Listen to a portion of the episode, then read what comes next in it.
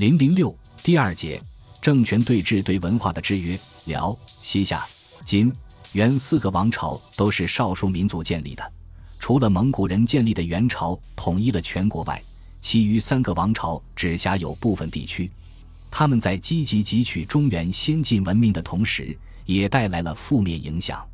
这主要表现在两个方面：第一，从九百零七年耶律阿保机即位，成为契丹可汗，到一三百六十八年元朝覆亡，经历了四个半世纪的时间。这一时期战火频仍，兵险不断，社会动荡不安，战争给百姓带来了灾难。也使中原地区与北方少数民族间的文化交流受到了影响，在战争过程中，抢掠烧杀给生产力造成了极大破坏。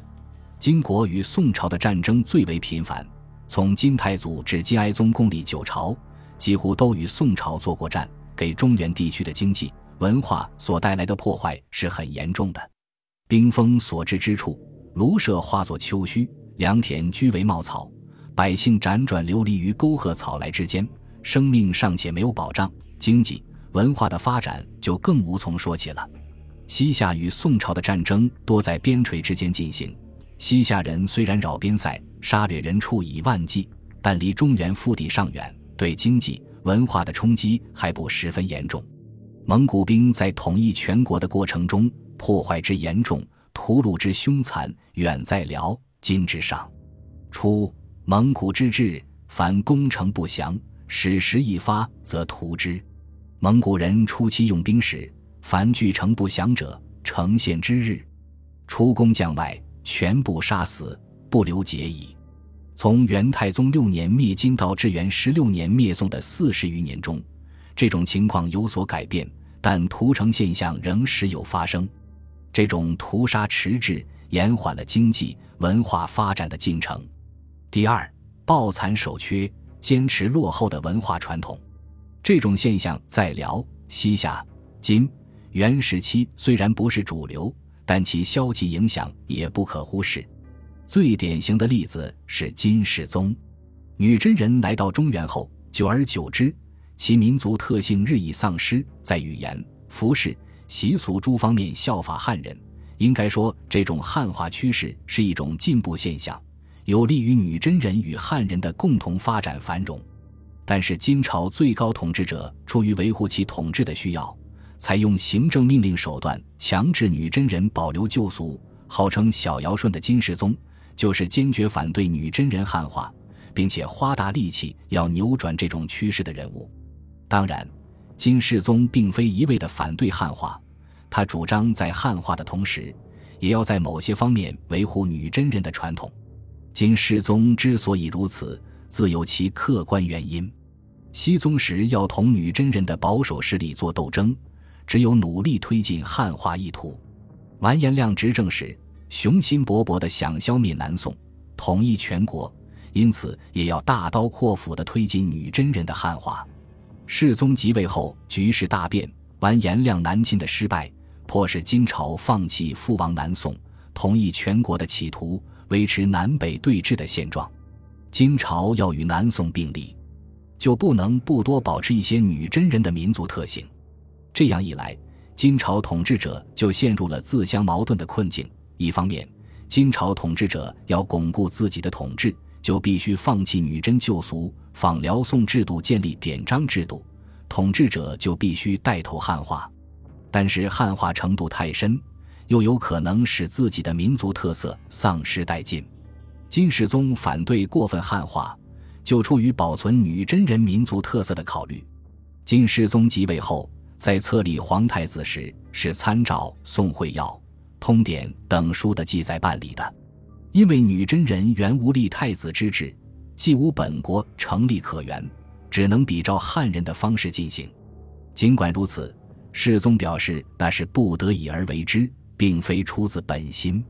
针对海陵王迁都中都后女真人健忘旧俗的封赏，他不无忧虑地说：“今日烟饮音乐，皆系汉风，盖以背礼也，非朕心所好。”他在中都的瑞思殿命歌者唱女之词时，对太子和诸王说：“汝辈自幼为习汉人风俗，不知女直纯实之风，至于文字语言，或不通晓，是忘本也。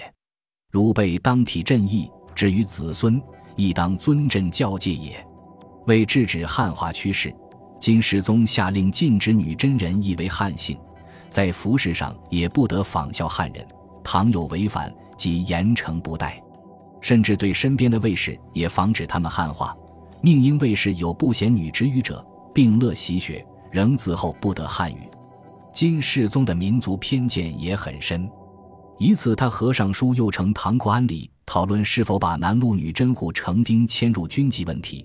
唐国安里认为，那些女真人与汉族农户已是一家，比耕此种，皆是国人，迁入军中，恐防农作。世宗指责他专笑汉人，习汉字，读诗书，并说：“所谓一家者，皆一类也。女直汉人，其实则二。朕即位东京，契丹汉人皆不往，唯女真人携来，此可谓一类乎？”这种狭隘的民族偏见显然是不足取的，以牺牲社会经济文化的进步为代价，以维系女真人的落后面貌，是与社会的前进背道而驰的。然而，女真人向风木化的潮流是不可阻挡的。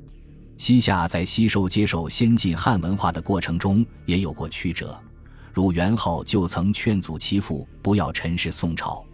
他父亲得名说：“吾族三十年衣锦起，此宋恩也，不可复。”元昊说：“一皮毛是畜牧翻性所使，英雄之主当王霸尔，何今其为？”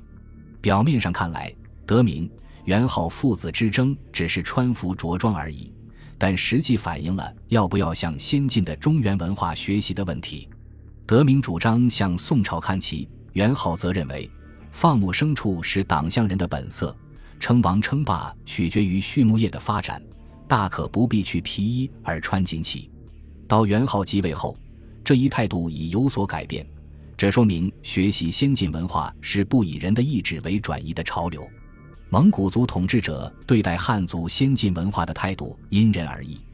太祖成吉思汗一生几乎全是在马背上度过的，攻城略池无疑是行家里手，而对于接受中原地区的先进文化却漫不经心。蒙古军每到一地便是烧杀掠夺。生长于漠北草原的蒙古人在占领了偌大的中原地区时，因不熟悉汉地农业的生产方式，显得不知所措，想把漠北的游牧生产方式照搬到中原汉地来。有人竟然提出：“虽得汉人一无所用，不若进取之，使草木畅茂，以为目的。”漠北的草原文化与中原地区的汉族文化各有千秋。现在的问题是，蒙古统治者既然占领了中原地区，当然就应该适应这里的生产方式。绝不能用治理漠北草原的办法治理中原农业地区，把农业地区变为草原的办法，反映出了蒙古统治集团的困惑。通辽、金、西夏那些精通汉文的帝王不同，无论是太祖成吉思汗，还是太宗窝阔台、定宗贵由、宪宗蒙哥，均不识汉文。这一缺陷无疑限制了他们学习先进汉族文化的机会。将中原耕地辟为牧场。显然是一种倒退行为，当然要激起中原百姓的强烈反抗。元世祖、成宗时期向先进的汉文化学习，制定出了符合国情的政策，是他们取得辉煌业绩的必要前提。到了元代末年，大元帝国已在走下坡路，昔日的辉煌不复存在了。蒙古统治者中有人反对学习先进的汉族文化。最典型的是顺帝时的宰相伯颜，伯颜因马童参加科举考试，便废了科举，后在舆论压力下恢复。顺帝太子对儒书不感兴趣，这些都表明了元朝统治者对汉文化的排斥态度。最能说明蒙古族统治者歧视中原地区先进文化的是四等人制的划分。四等人制是元朝法定的民族等级制度。即按照民族的不同和被征服的先后，把人分为蒙古、色目、汉人、南人四等。这种做法是成金朝规定的先女真、次渤海、次契丹、次汉人的四等顺序而来。这一区分大体上是在元成宗大德年间。四等人制中的第一等蒙古人是元朝国族，被称之为自家骨肉。第二等色目人是元朝对西北各族、西域以至欧洲来华各族人的概称，如唐兀、乃蛮、汪古、回回、维吾尔、康里、钦察、阿速、哈拉鲁、吐蕃等。第三等汉人是指淮河以北元金朝境内的汉族和契丹、女真等族，以及较早归依蒙古的云南、四川两省人，还有高丽人。第四等男人是指最后被元朝征服的元南宋境内各族。汉人，男人虽分属两个等级，但大部分都是汉族人。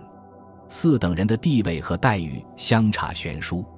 首先，在官吏的任用上，从中央到地方的各级官署长官均由蒙古人担任，汉人，男人只能充当副职。中书省、枢密院、御史台是中央政府的主要军政机构。中书省的丞相及次于丞相的平章政事均由蒙古色目人担任，掌握全国兵权的枢密院长官，在元代除少数色目人外，均为蒙古人。掌纠察百官善恶的御史台长官、御史大夫，非国姓不宜授。掌行省以下各级地方政府实权的达鲁花赤一职，如无合适的蒙古人选，则选色目人充当，汉人无缘担任。在科举取士上也偏袒蒙古人而歧视汉人，其次是法律不平等，如蒙古人殴打汉人，汉人不得还手，只能向所在地区官府申诉，如有违犯，严刑治罪。蒙古人如因争端或酒醉殴打汉人致死的，不需偿命，只罚出征及征收烧买银；但汉人殴打死蒙古人，不管出于什么原因，一律处以死刑。四等人犯同样得罪，但因等级不同，处理也就截然不同。元朝还规定，蒙古官员犯罪，需由蒙古人官员惩治，结果往往是重罪轻判或不了了之。最后是对汉人、男人进行严密控制。元朝统治者派蒙古军探马赤军镇戍河洛、山东，恐扼腹新重地，以监视汉人。派中原汉军分戍诸城及冲要之处，以防范南人。汉人、南人不得持弓箭及其他兵器，违者治罪。江南兵器分作三等：上等者入库，中等者赐蒙古人，下等者销毁。顺帝时，丞相伯颜为防止南人揭竿起义，对铁器控制格外严密，甚至不准江南百姓使用铁和叉等生产工具。百姓不得不使用木质农具，为防止聚众滋事，连迎神赛社、演唱戏文等活动也加以限制和取缔。但蒙古人、色目人不在进献之列。在元朝推行四等人制过程中，汉人、南人虽被列为第三、第四等，但汉人、南人中的官僚、地主阶级则与蒙古统治者沆瀣一气，共同剥削、压迫汉族人民。使得社会矛盾更加尖锐复杂。元朝推行的民族歧视政策，是不利于他们吸收中原地区先进文化的。本集播放完毕，感谢您的收听，喜欢请订阅加关注，主页有更多精彩内容。